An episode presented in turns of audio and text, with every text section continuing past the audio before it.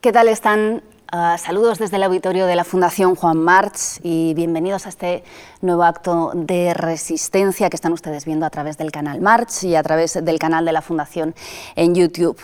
Un acto de resistencia en este año 2020 que va a pasar a la historia como un año maldito en muchos aspectos, pero que también ha obligado a explorar nuevos caminos, a buscar nuevos formatos. Uno de ellos sería la cara B que ha puesto en marcha la Fundación Juan March. Una cara B que nació tras la obligación de clausurar por la amenaza del virus la exposición dedicada a los irascibles. Y entonces este equipo se puso en marcha, se puso en marcha para encontrar el modo de revivir esa exposición, de enriquecer también su contenido y la experiencia del espectador con, con una charla, pero sobre todo con un documental en el que se aportaban nuevos contenidos, se aportaban nuevas intervenciones de otros artistas y también un podcast en el que además se añadían nuevos contenidos, un podcast que vino a llamarse La cara C de la March. Y precisamente ahora estamos aquí para presentarles ese nuevo paso en esa misma dirección, el nuevo capítulo de la cara B de la March dedicado a Julio Cortázar, al Cortázar creador, pero sobre todo al Cortázar lector, porque esta sesión la vertebra el documental Cortázar Instrucciones de montaje y se adentra a lo largo de dos capítulos. Hoy vamos a ver y vamos a hablar sobre el primero de ellos en el universo de Cortázar a través de un laberinto que es a la vez también un mapa, es la última biblioteca que explica el universo Cortázar, aquellos libros que en gran parte también construyeron a este genial escritor y que está depositada aquí en la Fundación Juan March. Vamos a hablar por ello con Paz Fernández, ella es la directora de la Biblioteca Centro de Apoyo a la Investigación de la Fundación March. Gracias, Paz, por estar aquí. Además, vamos a conversar con la presencia del propio Julio Cortázar comprando libros, ¿verdad? Sí, sí, sí. Esta es una fotografía en Les Bouquinistes, los famosos puestos de libros a la orilla del Sena, muy cerca de, Notre Dame y de donde él vivía, del centro Pompidou muy cerca de... Ese era, ese era el gran barrio de, Julio Cortázar. Paz, ¿qué supone para la March guardar la biblioteca de Cortázar? Bueno, en principio, desde luego, un honor. Es un honor tener una biblioteca eh, de un escritor tan, tan, tan, tan genial, ¿no? tan, tan novedoso, tan vanguardista. Mm, entonces, para nosotros ha sido siempre un honor y además es un motivo constante de satisfacción es enriquecedora, es, visitas de, gente de todas partes del mundo eh, interesados en Cortázar y, bueno, para nosotros es, fantástico tenerla, desde luego. ¿Y dónde estaban esos libros? ¿Cómo fue el primer encuentro de la Fundación con ellos? Bueno, los, los libros, como, como has dicho, es la última biblioteca que tuvo Julio Cortázar en eh, la fecha de su muerte en la calle Guy Martel, en París, en el año febrero del 84. Estos libros que tenemos aquí eran los libros que le rodeaban. Mm. Sabemos que Julio Cortázar ha tenido otras muchas bibliotecas porque iba acompañado siempre absolutamente de libros, en esta foto se ve, ¿no? pero constantemente llevaba un libro en el bolsillo del abrigo y ese tipo de cosas. Llega a nosotros en el año 92 y, llega a través de su, de su, viuda, primera esposa y albacea, Aurora Bernárdez.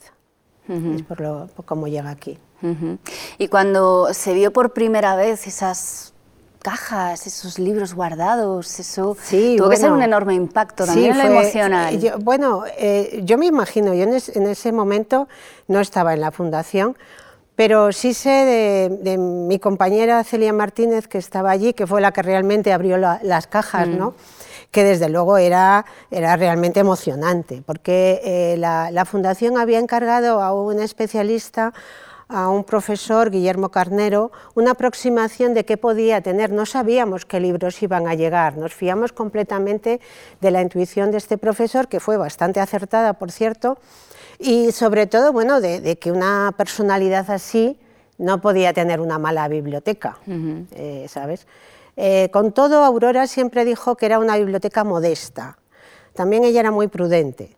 Entonces no es una biblioteca de primeras ediciones, ni de encuadernaciones en piel, ni de ese, ni de ese tipo de cosas. Es una biblioteca cuyo valor está en las anotaciones de Julio Cortázar, en las dedicatorias, y en una cosa menos conocida que son los traspapeles que Cortázar iba metiendo el ticket del metro, la invitación a una exposición, el recorte de prensa eh, y las flores, por ejemplo, que fue metiendo en las flores del mal de Baudelaire. Estamos viendo imágenes precisamente de, la biblioteca sí, de es preciosa. Ah, Julio Cortázar era un, enorme consumidor de cultura, por supuesto la literatura ante todo, pero también de música, es, ampliamente conocido. ¿Su pasión por el jazz se refleja también en la biblioteca? Sí, sí, desde luego. Cortázar, eh, Cortázar conoce el jazz muy jovencito en Buenos Aires, eh, vamos, con veintitantos años, se enamora del jazz. Y, y bueno, aquí, aquí encuentras desde enciclopedias de jazz, hasta manuales de jazz, hasta, por supuesto, biografías de Billie Holiday, de, Billie Holiday, de Duke Ellington, de Gilly Morton, de la Fitzgerald, todas esas biografías están aquí. Y en esa biblioteca hay un libro en particular que deberíamos destacar, Opio, Diario de una desintoxicación de Jean Cocteau.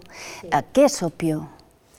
Bueno, Opio es un descubrimiento para Julio Cortázar, es, abrirle a, un mundo desconocido, es enamorarse de París, es saber que existe algo más que, el Buenos Aires y la Argentina que él conoce de, principios de los años 30, 40, y, y, es un mundo como París, como Stravinsky, como como Picasso, como, todo el, mundo que, desarrolla las vanguardias que desarrolla Jean Cocteau en ese libro.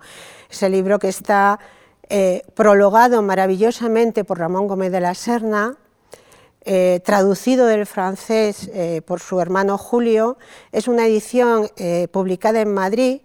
y bueno, es un libro que coge Julio Cortázar, se lo meten en un café y se lo lee en una tarde en un café de Buenos Aires y le transforma y desde ahí dice yo tengo que ir a París. Y eso es en el año 33 cuando lo lee. En el documental también aprenderemos más sobre la relación de Cortázar con ese libro, con, con Opio.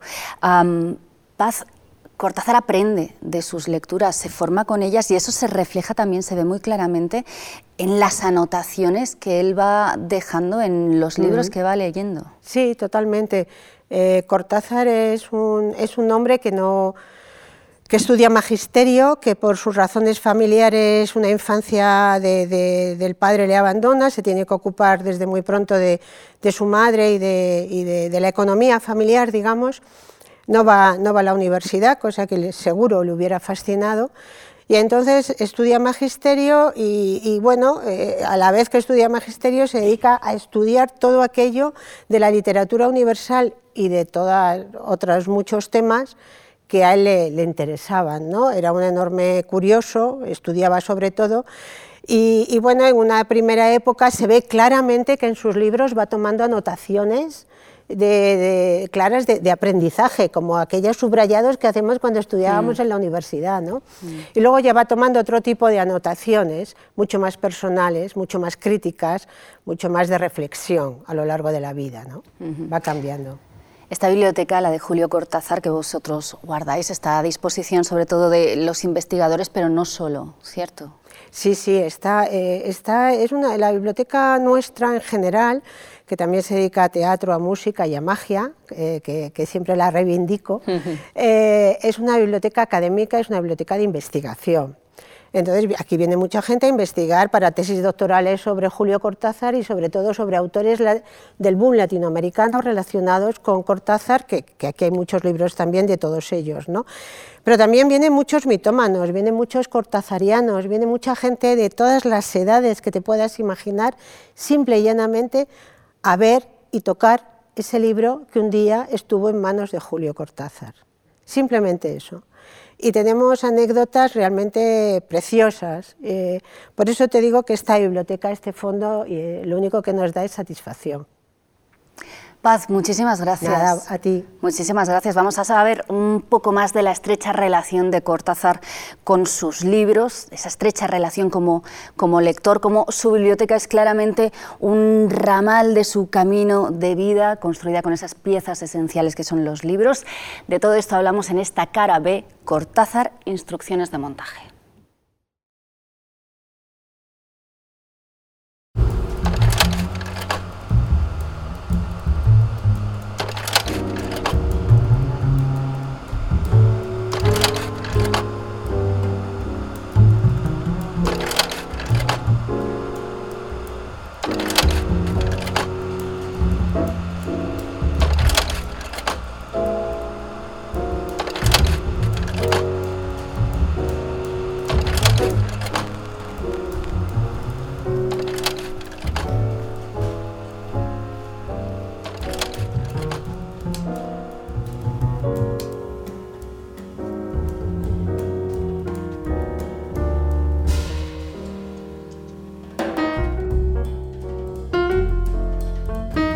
Bibliotecas fueron parte del escenario familiar permanentemente.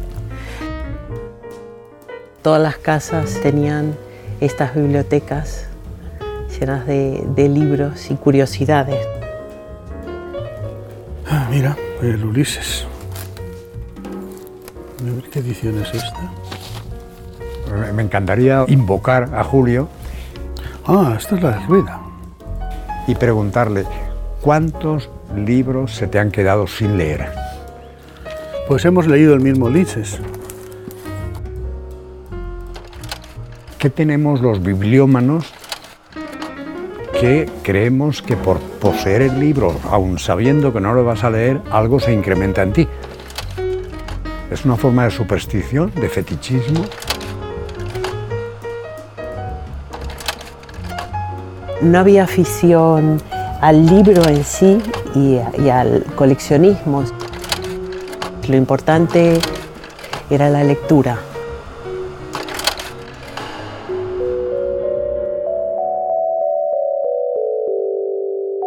por darle un sentido a la narración, ¿no? Yo creo que todo empieza eh, con el matrimonio, ¿no? De Aurora y Julio, esta foto de el día que se casaron, que se le hicieron eh, unos amigos y que fueron los que los convencieron de que tenían que casarse para que mi abuelo estuviera un poco más contento.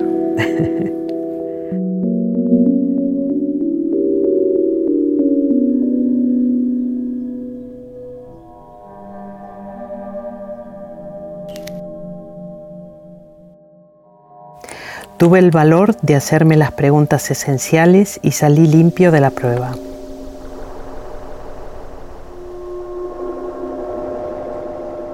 Pude hablar, pude decirle a Aurora lo que tenía que decirle y pude venirme a Francia sin ninguna esperanza, pero con una serenidad que era por sí sola una altísima recompensa a mi cariño. El resto lo sabes ella ha venido a su vez, está aquí, su mano duerme de noche entre las mías. Y esta felicidad se parece tanto a un huracán que me da miedo. Aquí está Julio con su biblioteca, la biblioteca que está aquí, en la Fundación Juan March.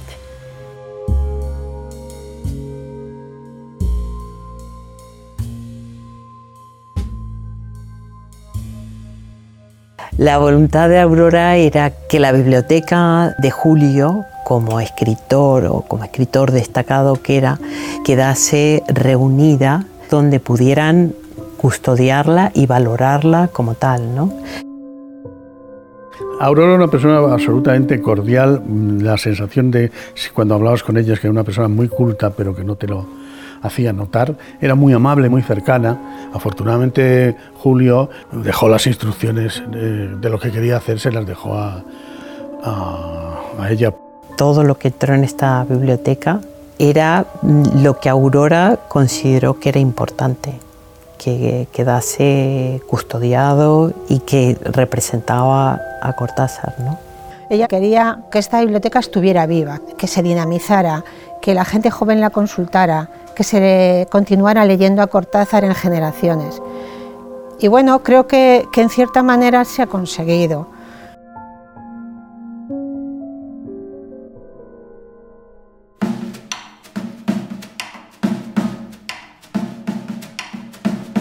Cortázar me enseñó que la poética de un relato es también la voz narrativa, el sedimento de la poética de un cuento de Cortázar es el modo en que el narrador organiza el lenguaje. Demostró que era un novelista, vamos, que en lo que se llamaríamos novela tradicional, la dominaba absolutamente, pero hay un momento en que se lo deja porque se lanza a la, experimentación, se lanza a buscar, es un, buscador nato en el mundo de la, de la literatura y de la vida.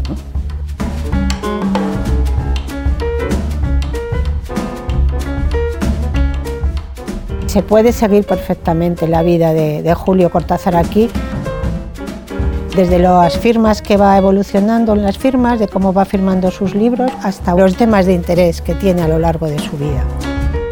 Yo creo que le interesaba casi todo. Por supuesto, todo lo que es eh, literatura universal le interesaba. Y dentro de la literatura, evidentemente, la novela le interesaba muchísimo, pero igual o más la poesía.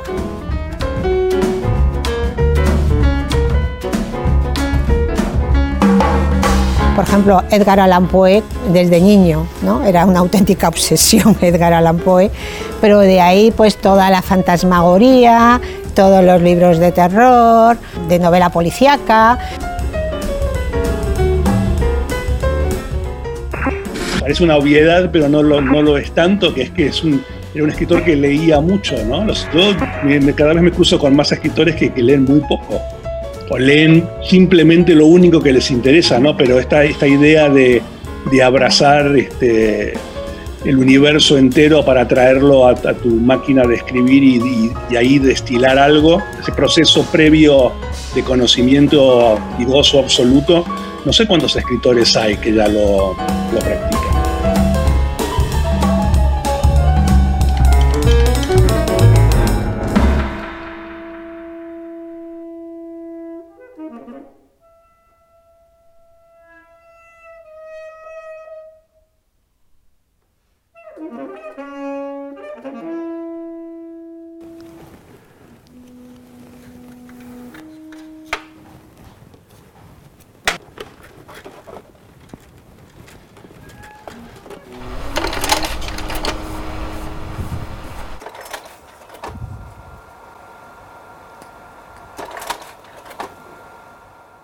Me interesa la relación entre ese elemento intemporal que es la geometría, que es preexistente a, nuestro conocimiento de ella, digamos, y el carácter temporal que habitualmente en mi trabajo aparece en el paisaje, una temporalidad cíclica y que en este caso estaría representada por la biblioteca.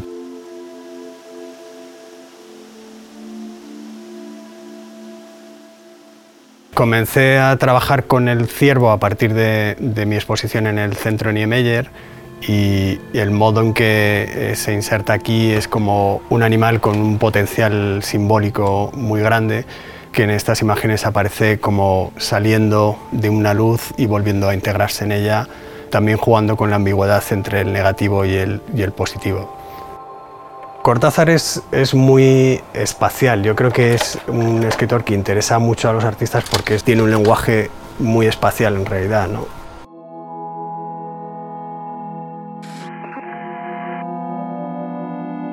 Cuando mi padre hizo el libro, y yo recuerdo mi casa así tapizada con, con, un plano detrás de otro, detrás de otro, detrás de otro, tenemos que acordarnos además que una factura de un libro de diseño antes del ordenador y el Photoshop y todos estos programas era complicada y estar recortando y pegando, etcétera, etcétera. Mi, casa tomada realmente por la casa tomada de, de Cortázar, ¿no? Con Cortázar pasaban todo el tiempo cosas muy extrañas, ¿no? Todo el tiempo sucedían acontecimientos oníricos, mágicos, milagrosos. De hecho, cuando recibió el libro que hizo mi padre sobre Casa Tomada y vio el plano, dijo, es exactamente tal cual lo recordaba, ¿no? Ese plano mi padre lo hizo con la ayuda de un arquitecto y Cortázar se quedó muy sorprendido porque, claro, era tal cual la había plantado él, ¿no?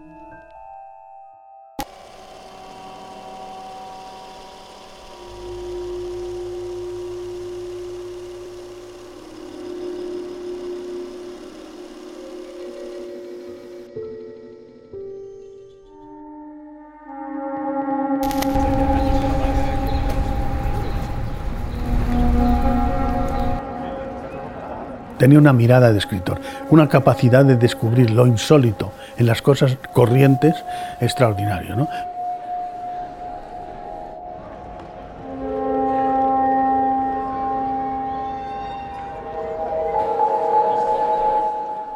tomaba actitudes, eh, situaciones, digámoslo así, perfectamente cotidianas y les daba un empujoncito, por decirlo. Y ahí pasaba al otro lado.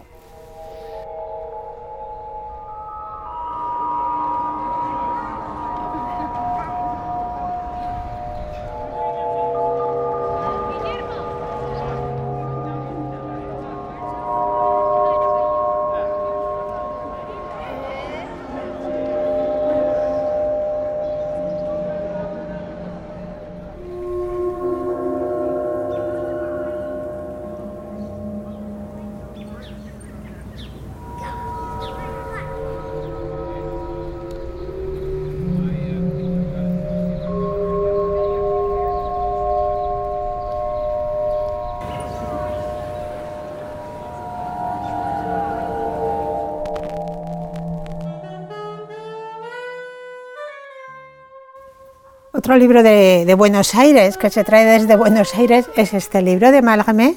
Sabemos que al final muchas veces Cortázar hacía un resumen de lo que más le había gustado.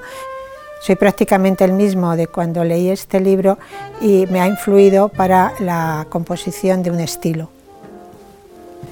Aquí hay un libro interesante también, Seven Gothic Tales de Isaac Dinesen. Aquí hay una anotación que me parece excepcional, que dice, ¿por qué no volví jamás a la casa de la infancia? Me parece toda una reflexión.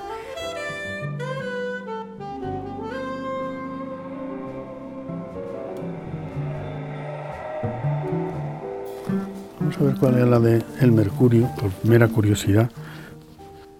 Bueno, es una de esas dedicatorias muy de perdone usted que tenga la, que le mande este libro. Comprendo que no lo merezco, pero también porque es que son, de jovencito. Aparte del, del, Mercurio, la siguiente vez que me atreví a mandarle un libro, porque ya tenía una, empezaba a tener confianza en lo que había hecho, bueno, mi querido Julio, esta dedicatoria es un recuerdo de un chico que deseaba ser novelista por encima de todo y que hace ya bastantes años, con una mezcla de desnorte y avidez, leyó Rayuela como aquel a quien le va la vida en ello. Pues sí, así, además así leí, así leí Rayuela y así se lo reconocí. Ah, mira, Castaneda. Qué curioso. Wow, o sea que hay dos de Castaneda también me interesó en, en un momento. Y está agrupado por materias, está agrupado como... Está ordenado por grandes temas. Grandes temas. Arte, filosofía, historia y literatura. Y dentro de cada una de ellas alfabéticamente. Ya. Vale, vale. No, es que hay un criterio muy gracioso de Abby Warburg, que es uno de los padres de la historia del arte contemporánea del siglo pasado, siglo XX, que creó la biblioteca Warburg, en donde los libros los unía, los juntaba por buena vecindad. ¿no? Por buena vecindad. Libros que de alguna manera resonaban los unos en los otros.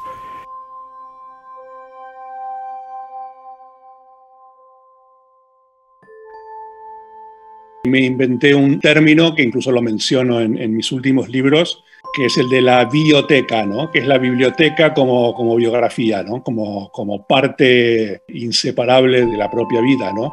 El orden ideal de una biblioteca, pero que también es imposible, es que los libros estuvieran ordenados por el orden en que se fueron leyendo, ¿no? para ver las conexiones, cómo un libro te va llevando a otro, cómo un libro de la infancia termina en un libro clave de, la madurez, cómo hay elipsis, cómo hay conexiones, relaciones extrañas, ¿no? Aquí está Opio, el famoso libro de Opio, que todo el mundo cuando habla de Cortázar y su biblioteca es lo primero, lo primero que dice. Se ve que lo leyó mucho y muy bien y varias veces. Y este es un libro que compra Cortázar en el año 33. Cortázar nace en el 14 Todavía está firmado, como firmaba él entonces, por Julio Florencio Cortázar, 1933, esto lo hacía siempre. Él lo cuenta y lo cuenta constantemente, que es que le cambió su vida y fue lo que le pasó a la modernidad. Los museos son como la morgue a la que va uno a reconocer a los amigos y lo subraya. Cortázar anota, apunta, eh, se queja, protesta, dibuja, hace anotaciones, signos, rayajos, tacha. Todo eso es una interlocución, es, un desdoblamiento con el libro y con el autor.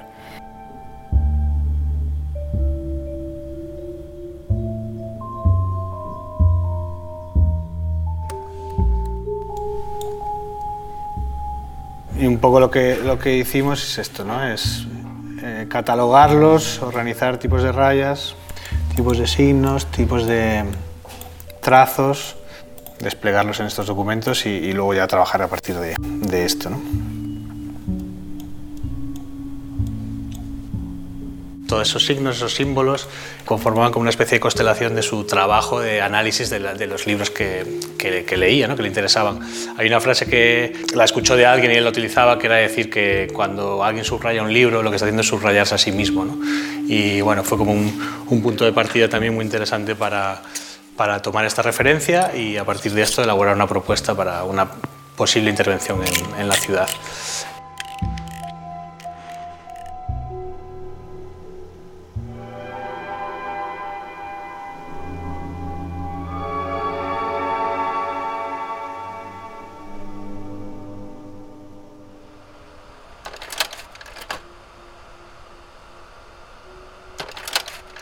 Del proyector de diapositivas me interesa mucho el ritmo que tiene.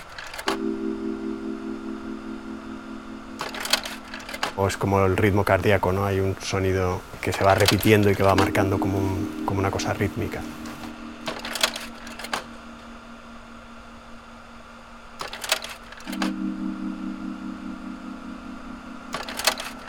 Yo la idea que tengo es generar una serie de elementos flotantes que están a una distancia de, los libros. Me parece interesante el efecto de, deslumbramiento del espectador. Digamos que, me parece interesante pensar así también en la literatura.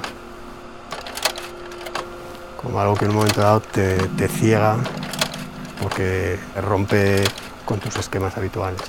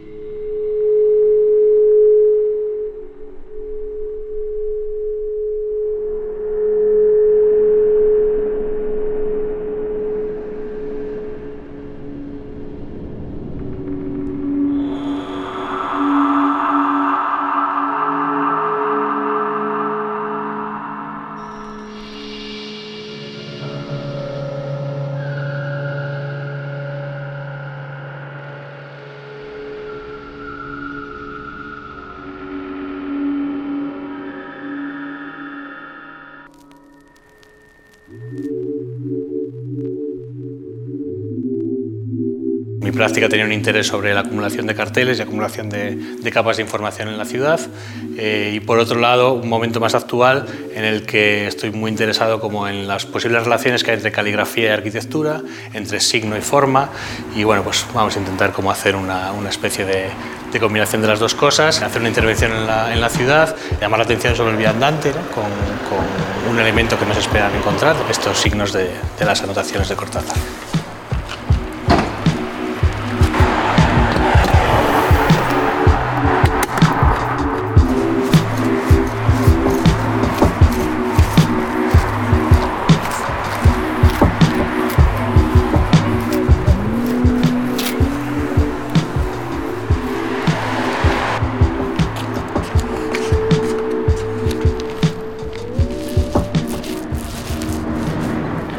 Ejemplo, esta cantidad de carteles, de, afiches que se van amontonando. Este tipo de cosas lo que, lo que me da a mí, lo que siempre me dio, es eh, sobre todo signos. Hay palabras, hay cosas que continuamente te echan hacia adelante o te echan hacia atrás. Para mí tiene algo siempre de mensaje, es como una especie de, de poema anónimo porque ha sido hecho por, por todos, acumulando imágenes y luego algunas caen y otras quedan y los colores se van combinando y ahí arriba, por ejemplo, hay un verdadero cuadro.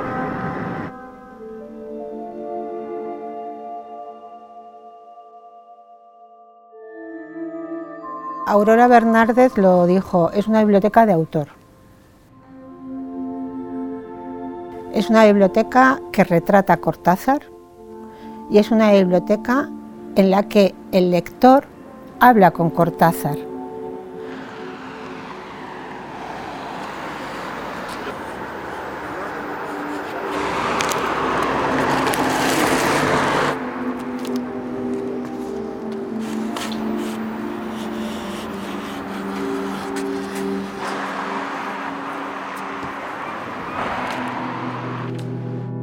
Tener aquí esta biblioteca te permite hablar, dialogar, entrar en el coloquio que tiene Cortázar con los libros.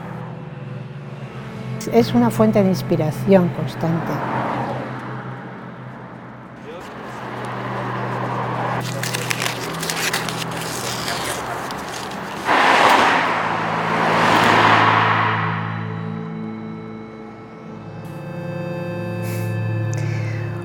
Julio, un pobre diablo.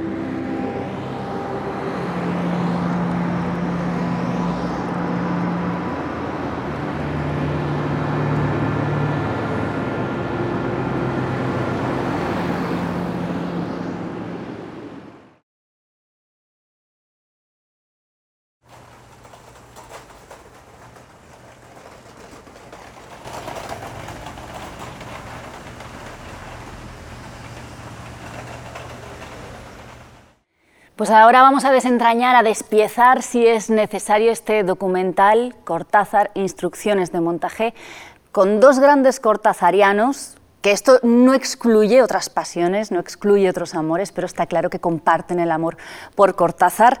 Estamos con José Sánchez Sinisterra, dramaturgo, director teatral, uno de los renovadores de nuestra escena teatral, de la escena teatral española, y estamos con Adriano Morán, él es periodista, productor audiovisual, documentalista y director de Cortázar Instrucciones de Montaje. Muchísimas gracias a los dos por estar aquí. A ti.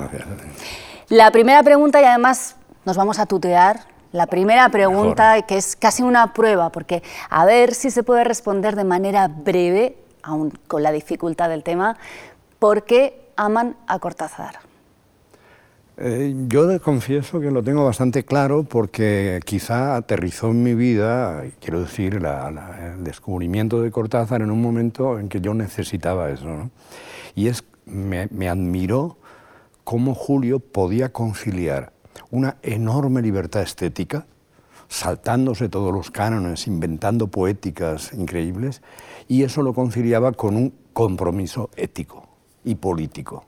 ¿no? porque él se comprometió con la causa cubana, contra la dictadura en toda América Latina, con los nicaragüenses, ¿no? pero al mismo tiempo no admitía, o por lo menos era muy reticente, cuando le decían, no, es que tu obra eh, no se entiende bien, ¿no? Entonces él reclamaba esa libertad estética, pero uniéndola al compromiso ético y político. Esa vertiente más política que ya se prepara un segundo documental ah, sobre Cortázar precisamente para tratarla. Adriano, ¿tú por qué amas a Cortázar? Pues, pues te podría decir muchas cosas, pero como me has pedido brevedad... Sí, por favor. Pues precisamente acabamos de verlo en el documental. Eh, esta nueva faceta casi desconocida de Cortázar, realizador con su cámara de Super 8, de extremada curiosidad por lo cotidiano.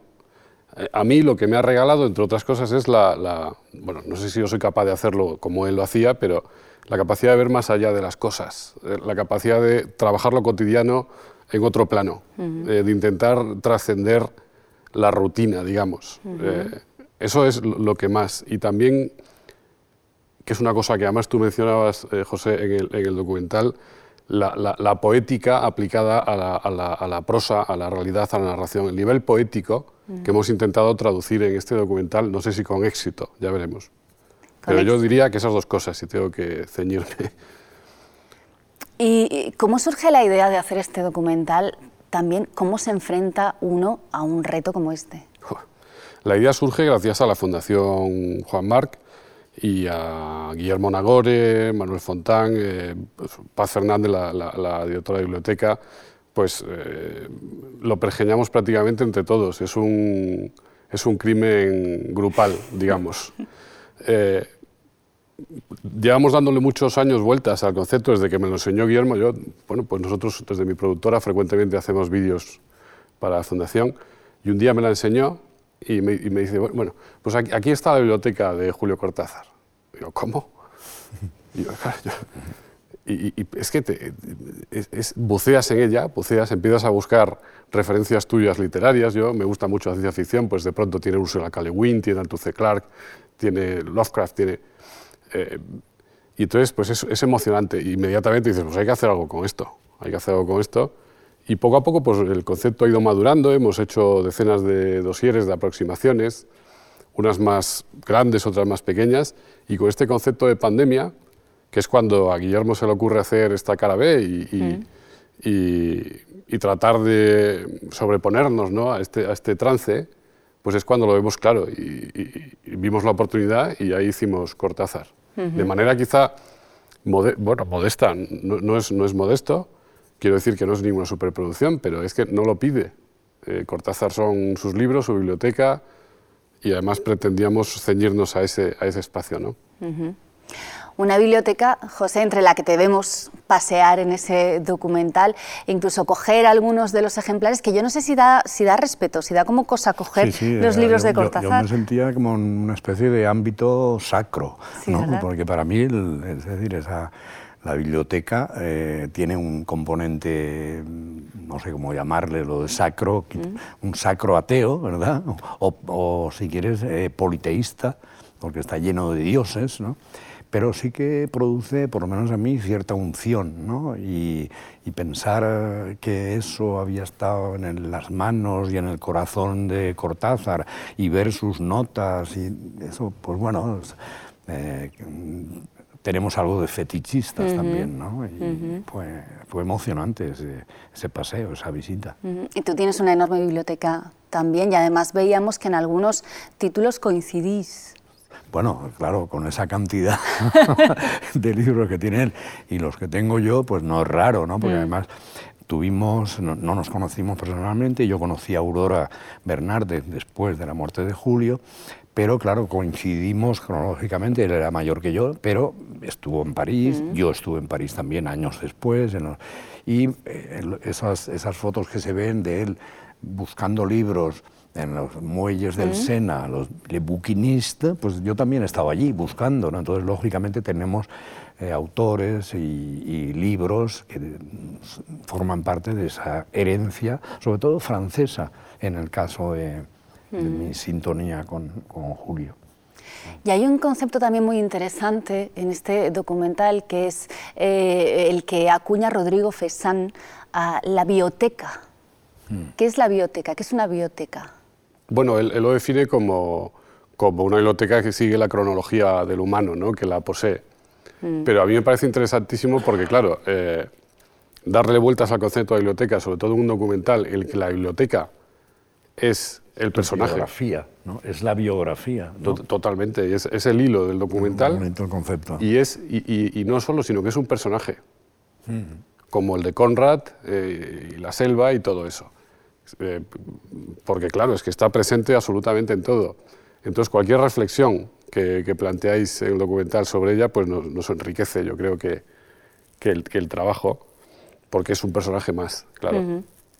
a, nivel anecdótico, eh, yo ahora estoy viviendo en Madrid desde hace ya bastantes años y tengo mi casa de Barcelona, en San Cugat, donde está la mayor parte de mi biblioteca originaria, ¿no? O sea, desde los lo que compraba yo a los 17 años hasta, bueno, todavía ahora llevo libros allí. Entonces, cuando, cada vez que viajo a mi casa de Barcelona, hago una, una, una especie de inmersión en mi biografía. Mm. O sea, descubro o redescubro autores o libros de cuando tenía 20, que leí cuando tenía veintipocos años, 30 años, 40 años, todo está allí. Me- gusta mucho ese concepto de, de biblioteca, me lo apunto y, que- lo voy a utilizar. Y que además no pasa con lo digital. Eh, Porque yo leo mucho digital, pero yo lo que hago es lo que leo digital luego me lo compro Mm. físicamente Mm. para tenerlo. Sí, se marca en el formato físico. Sí, porque yo no soy nada nostálgico y esas cosas, pero en los libros me parece fundamental la presencia física, la memoria física del libro. Casi que recuerda Mm. su textura, hay, hay, hay cosas. eh, ¿Puedo hacerle una pregunta sobre lo que hemos visto? Por supuesto, por Es que me- supuesto. me, ha fascinado la parte de, la- de sus filmaciones, ¿no? Ah, a Eh, eso íbamos, ah, vale, precisamente. estupendo, pues a estupendo. eso íbamos, a esas Que además- imágenes que hemos visto, este Cortázar. Claro. eh, aficionada al cine como espectador ya se sabe, pero lo que menos se sabía también como creador aficionado, ¿no? Esas imágenes, hemos visto algunas inquietantes, eh, a eso ese rodaje, sí, sí, ¿de dónde salen esas imágenes? A ver, yo, eh, yo conocía un poco la, su faceta fotográfica, o sea, Mm. que, que tenía, bueno, en, en La Vuelta al Día en 80 Mundos, último round, él utiliza mucho la fotografía, pero no conocía que había hecho también esta especie de, de cine amateur y he creído ver, no sé, quizá porque estoy eh, ahora ocupado con eso, lo que yo llamo una estética borrosa. Una Mm. opción por la estética borrosa, porque yo cuando ha empezado- han, han empezado a aparecer las imágenes, digo, pero a ver, cuando él estaba filmando esto, la calidad técnica era mejor. Mm, Ujú. Por lo tanto, esa borrosidad O sea, que podrían haber sido imágenes más nítidas, Claro. pero tal vez no quiso, ¿no? Él es perfectamente consciente de que está grabando borroso. Vale, vale, vale. Él, él es perfectamente consciente. Y de hecho lo hace varias veces. Es que si deberíamos ver eh, la- las, un día las dos horas de, Mm. o tres que hay de metraje. Tomamos nota. Eh, esto procede del archivo de la, del archivo de la Junta de Galicia, el archivo audiovisual que nos ha cedido pues, eh, Alfred Font, que es el, el albacea de, de estos derechos. Y, y hay varios episodios así. Hay varios episodios do- donde él se recrea, Mm. trasciende lo cotidiano, lo habitual. Eh, Claro. Hay muchos, eh, lo que pasa es que saldrá más en el segundo episodio, pero hay seguimientos a insectos constantemente. Eh, sigue a los insectos. Hay, me parece que hay una hormiga, va- varias moscas y unas abejas, en un metraje que tampoco es extensísimo. O sea, las, las plantas. eh, disfruta con la imagen. Está disfrutando con lo, con lo que hace. Es una persona que disfruta, que esa es otra cosa de Cortázar, ¿no? que es una persona que disfruta de la vida totalmente vital. Y esto se, se nota, yo creo, en... Pero lo interesante es que al renunciar a la, a la nitidez ¿no? y a la perfección de la imagen, perfección que ya entonces era Mm. bastante posible, crea misterio, enigma, Sí. algo siniestro. Tal vez ya como una búsqueda de esa fantasmagoría, Exacto, ¿no? exacto. Y eso es lo que ahora estoy trabajando. Estoy buscando lo que llamo una teatralidad borrosa, porque me fastidia el dissing en, en todo, en el espectáculo. Y de pronto veo esto y digo, aquí Julio también estaba investigando. Es que es un generador de, de Sí, sí, cultura exacto, sí, sí. constante. O sea, posiblemente esto genere más cosas, ¿no? Una, una vez que han salido a la luz, porque son prácticamente inéditos. Entonces, fíjate, Una maravilla, no, tantos no, años muerto y una turbina creativa. Sí, estas imágenes son uno de los grandes hallazgos de Mm. este documental. Sin duda, igual que las imágenes en las que se ve al propio Cortázar filmando también Mm. detrás de, de esa cámara, ¿verdad? En ese, en ese reflejo que Sí, también sí. tiene algo de, de fantasmal. Sí, si hablamos de, cine y de Cortázar, ah, yo creo que también deberíamos hacer una referencia a algo muy importante que fue para él, que trabajó tanto dentro del campo de los sueños, de lo onírico, que fue esta ah, relación de tremenda admiración con Luis Buñuel, a quien él mismo designa como hermano poeta en un artículo que escribió en la revista literaria argentina Sur y, y que bueno que también dejó muy claro cuánto le había influido el ángel exterminador en, en su obra. Mm, Yo creo que, por ejemplo, Casa Tomada Mm. tiene algo de algún eco de, de ese- esa casa de la que no se puede salir, aunque Mm. muchos invitados. no sé. Sí, a ver, eh, bueno, él eh, en uno de los, de los ensayos, ¿no? de su parte teórica, que se conoce poco, pero también tuvo una actividad como teórico de la literatura muy importante. En el túnel, el libro del túnel, que es un, él habla del existencialismo y el surrealismo como los dos movimientos que más le marcaron en esa época en que él ya se, se instaló en París. ¿no? Entonces, el surrealismo le llevó a, a sintonizar con algo que quizá estaba ya en él, que era el mundo de los sueños, el mundo de lo onírico. Y lo onírico está presente en una buena parte, de, sobre todo de los relatos. de- de y curiosamente yo llegué a, a los sueños en Cortázar a través de Kafka. ¿no? Es decir, porque me interesó mucho la- lo kafkiano en, en los años 80 y traté de entender cómo funcionaba eso que llamamos lo kafkiano y me di cuenta de que Kafka anotaba sus sueños. Era un soñador compulsivo y se conservan 65. Entonces hice el puente de ese mundo onírico de Kafka con el de Cortázar, que no tiene nada que ver, pero sí tiene que ver su valoración de los sueños, Hmm. cómo los sueños forman parte ¿no? de- del pensamiento humano, son quizá un, no Hmm. sé, una instancia epistemológica, no sé Hmm. cómo, un modo de conocimiento y desde luego una fuente de creación. Sí, podríamos considerarlo casi como una línea común, ¿no? El, Algo de, hay, el de los algo. sueños. Sí, sí. Sí, también con Buñuel. Está clara la relación con el surrealismo, que está clarísima, está clarísima en muchos relatos eh, y también esas imágenes. ¿no?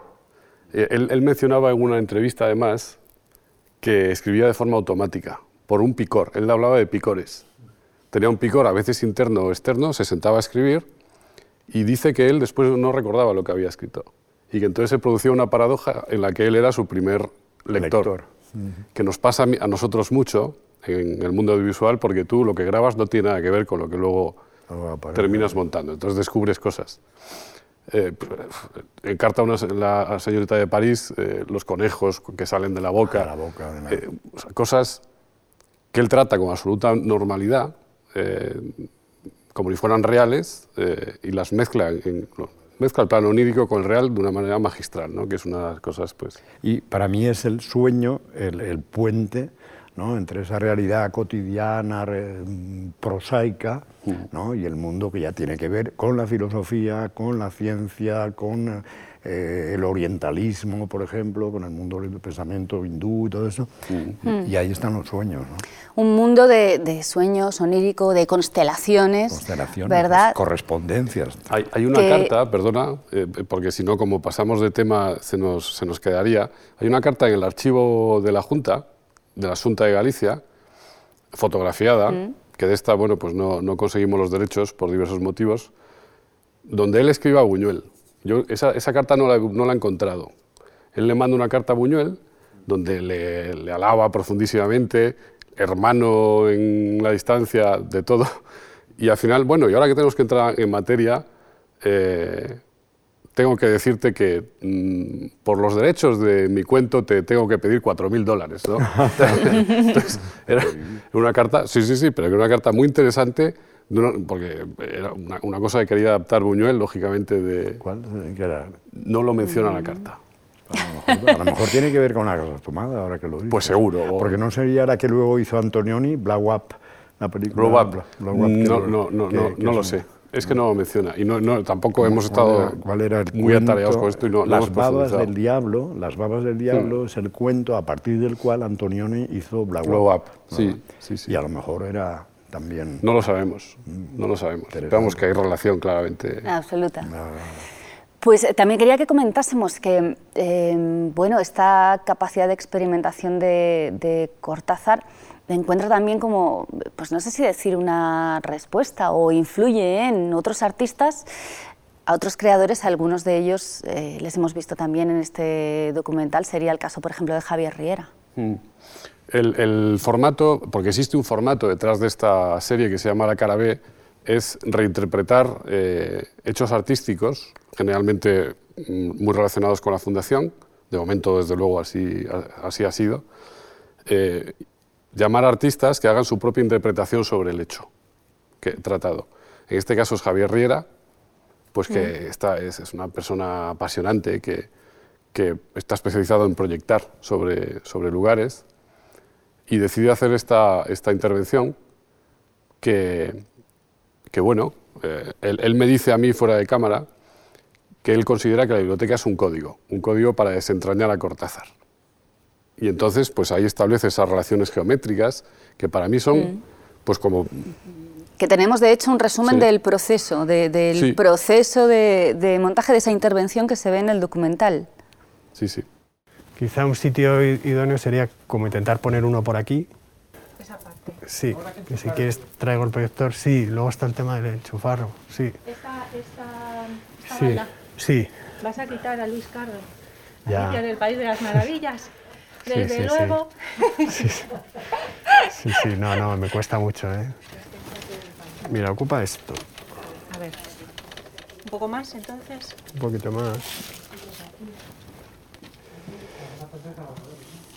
¿Así? Sí, ¿Algo más? yo creo que. A ver. No, pero entra que no veas, ¿eh? Entra perfecto. Sí. Si quieres podemos hacer una prueba para ver la proyección, olvidándonos Vale. de los cables, y cuando tengas todo, Sí, todos ya montados, buscamos ya el modo. buscamos la manera de meter el cable por atrás, Vale. por atrás y que ya se vaya lejos. Vale, vale, vale. Mi idea es que haya varios, de manera que se pueda hacer como un traveling, digamos, de lado a lado. Ah, no ¿no?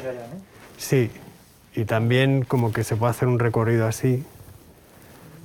Y entonces sí, debería haber, o sea, lo que me parece que queda bien es que haya cuatro o cinco. Entonces también quería probar a, a colocarlas así, eh, también hacer un pequeño montaje viendo, viéndolas flotando Son todas en. delante de los en libros. Sí.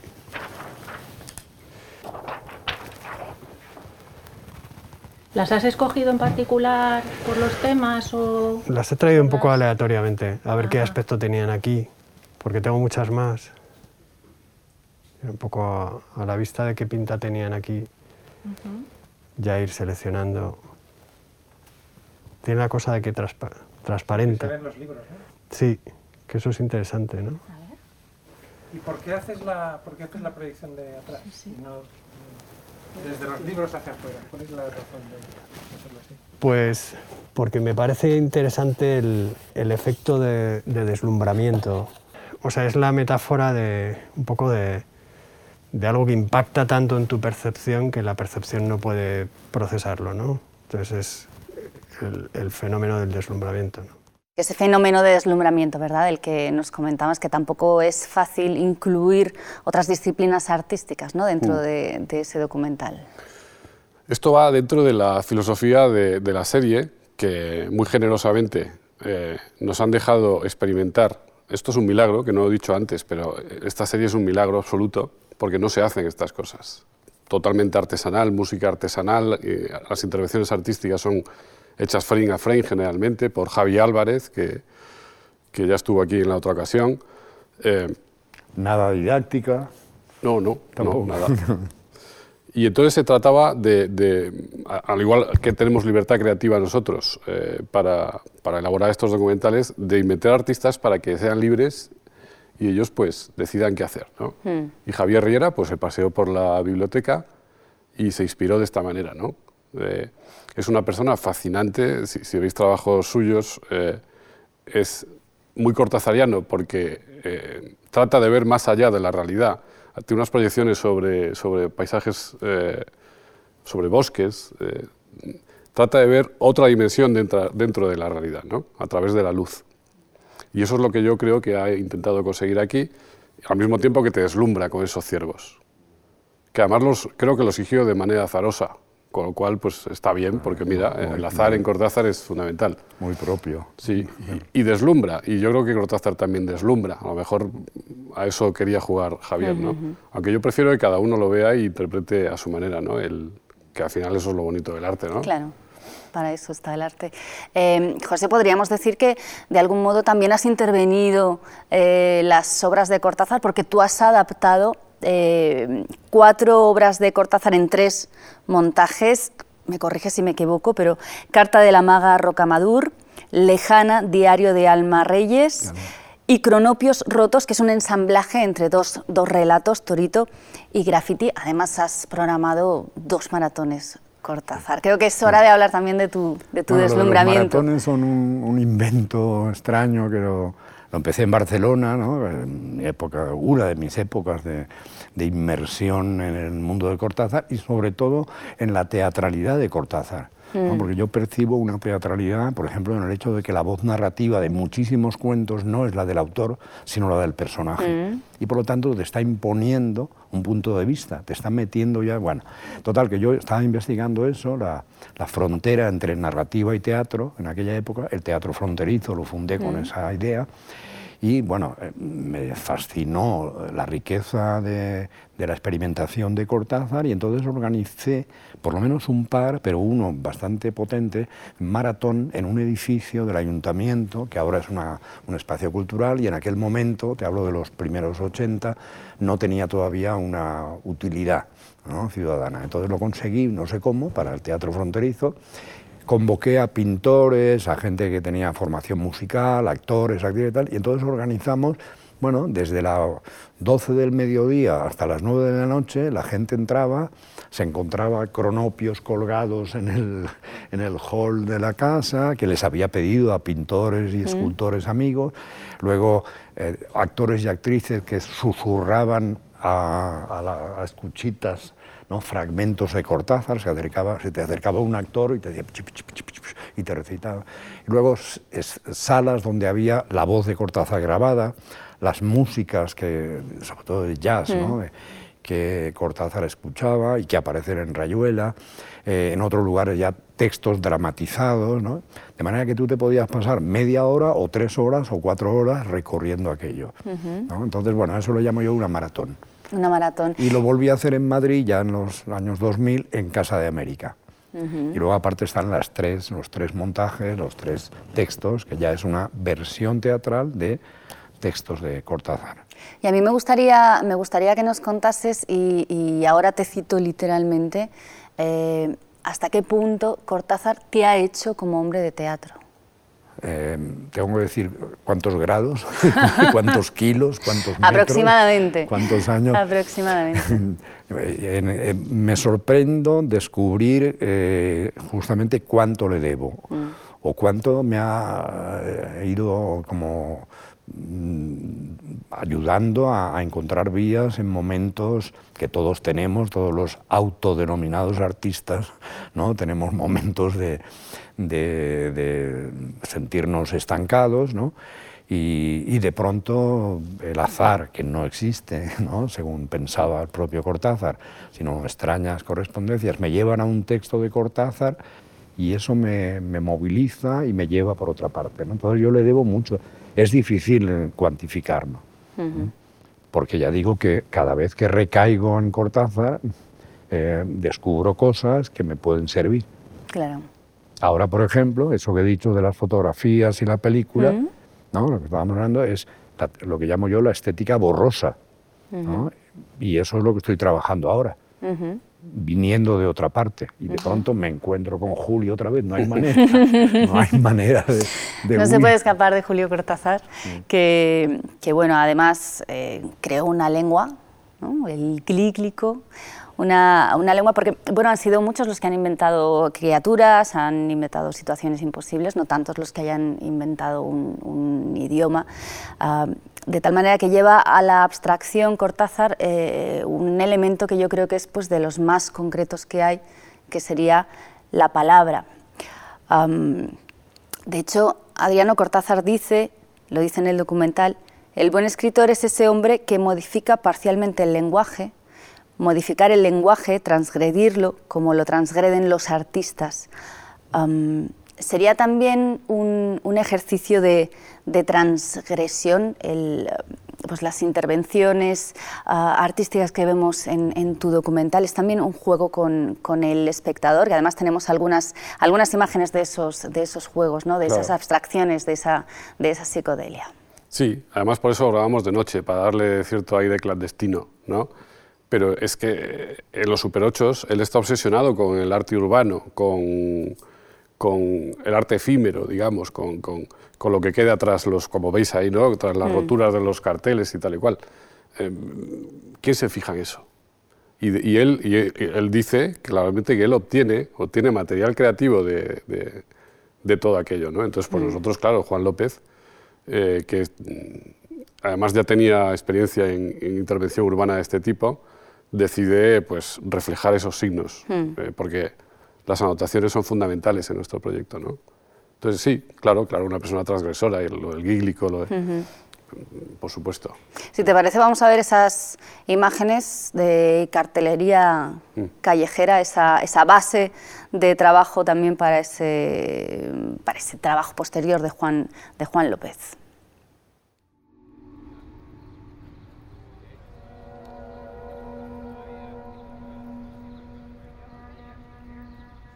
Como decimos, esos carteles sirven como, como lienzo para después reinterpretar ese, ese elemento que también es muy importante en la biblioteca de Julio Cortázar, las anotaciones que hace en, cada, en cada uno de sus libros. ¿Vosotros lo trasladáis a una pared cualquiera de una ciudad que podría ser la nuestra?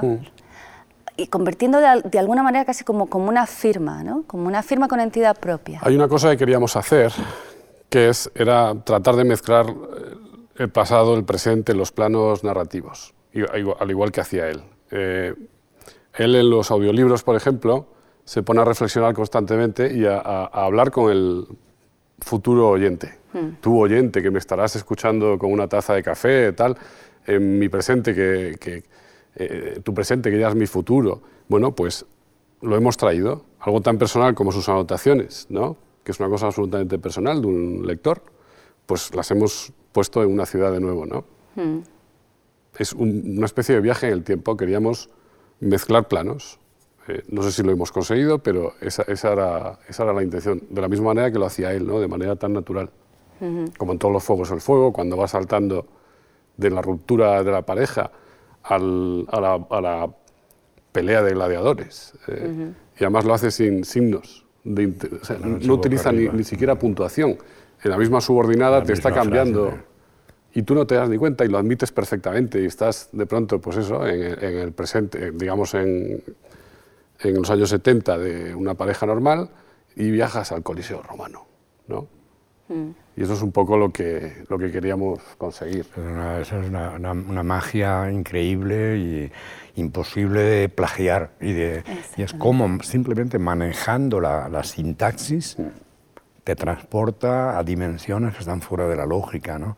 La otra noche estaba releyendo eh, La isla al mediodía, ¿no? que es un cuento de un, un steward, un, un- ¿cómo se llama? Bueno, un- las personas los Mm. que trabajan en los aviones, ¿no? azafatos. sería, Sí, los auxiliares de vuelo se auxiliares de ahora. vuelo. Mm. ¿no? Y entonces, bueno, es un cuento que a través de una trampa sintáctica que te hace en la penúltima frase, el tiempo y la realidad ¿no? se retuercen. ¿no? Y resulta que te, te das cuenta al final de que ese avión se ha estrellado y eh, el personaje que estaba narrando está muerto, ¿no? pero simplemente trabajando con el lenguaje. Y ese, ese carácter, diríamos, em, entre comillas, artesanal, es maravilloso porque eso lo hace desde una poética para nada realista, para nada prosaica, pero es que eso también es la virtud de un gran creador, es convertir lo prosaico en altamente poético.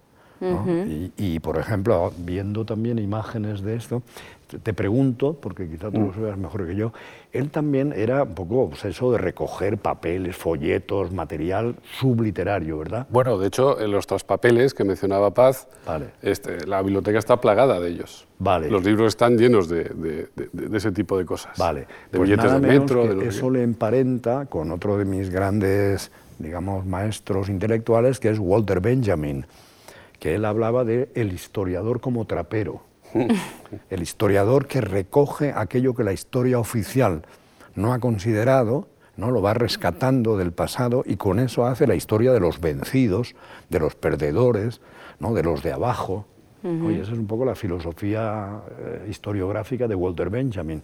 Y creo que en Julio hay también eso desde el punto de vista de lo artístico, ¿no? Desde luego en la... En la en Los super- calendarios, ¿no? En, eh, Y en la filmación se ve también. También, Se fija también. en cosas, pues eso, que son totalmente cotidianas. En ruinas, las ruinas le gustan mucho. Sí, sí. Sí, todo eso tiene que ver un poco con, con lo de dejar que le pasen cosas, ¿no? Sí. Ciertas Bien. casualidades, el azar, tan importante también en, en Julio Cortázar. Pues, caballeros, ha sido un placer. Bueno. placer ha sido nuestro. para mí. Muchísimas gracias, Adriano Morán y José Sánchez Sinisterra, por, por, ayudarnos a entender un poco mejor este, este universo tan complejo, tan rico que es el de, el de Julio Cortázar. Muchas, gracias. pero gracias sobre todo a ustedes. Ya saben que este documental estará disponible en el canal March y también pueden verlo y además a partir de ya en, en Filming.